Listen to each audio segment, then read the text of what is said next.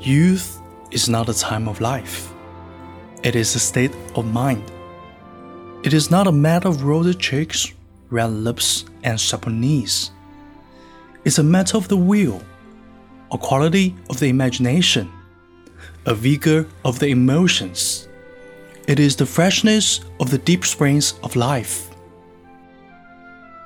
Youth means a temperamental predominance of courage over timidity, of the appetite for adventure over the love of ease. This often exists in a man of 60 more than a boy of 20.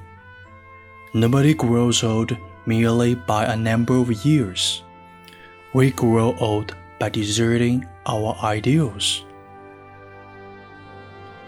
Years may wrinkle the skin, but to give up enthusiasm wrinkles the soul. Worry, fear, self distrust bows the heart and turns the spirit back to dust. Whether 60 or 16, there is in every human being's heart the lure of wonders, the unfailing childlike appetite for what's next, and the joy of the game of living. In the center of your heart and my heart, there is a wireless station. So long as it receives messages of beauty, hope, cheer, courage, and power from man and from the infinite, so long are you young.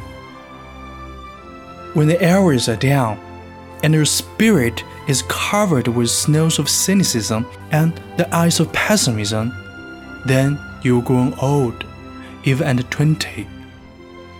But as long as your arrows are up to catch the waves optimism, there is hope you may die young at 80.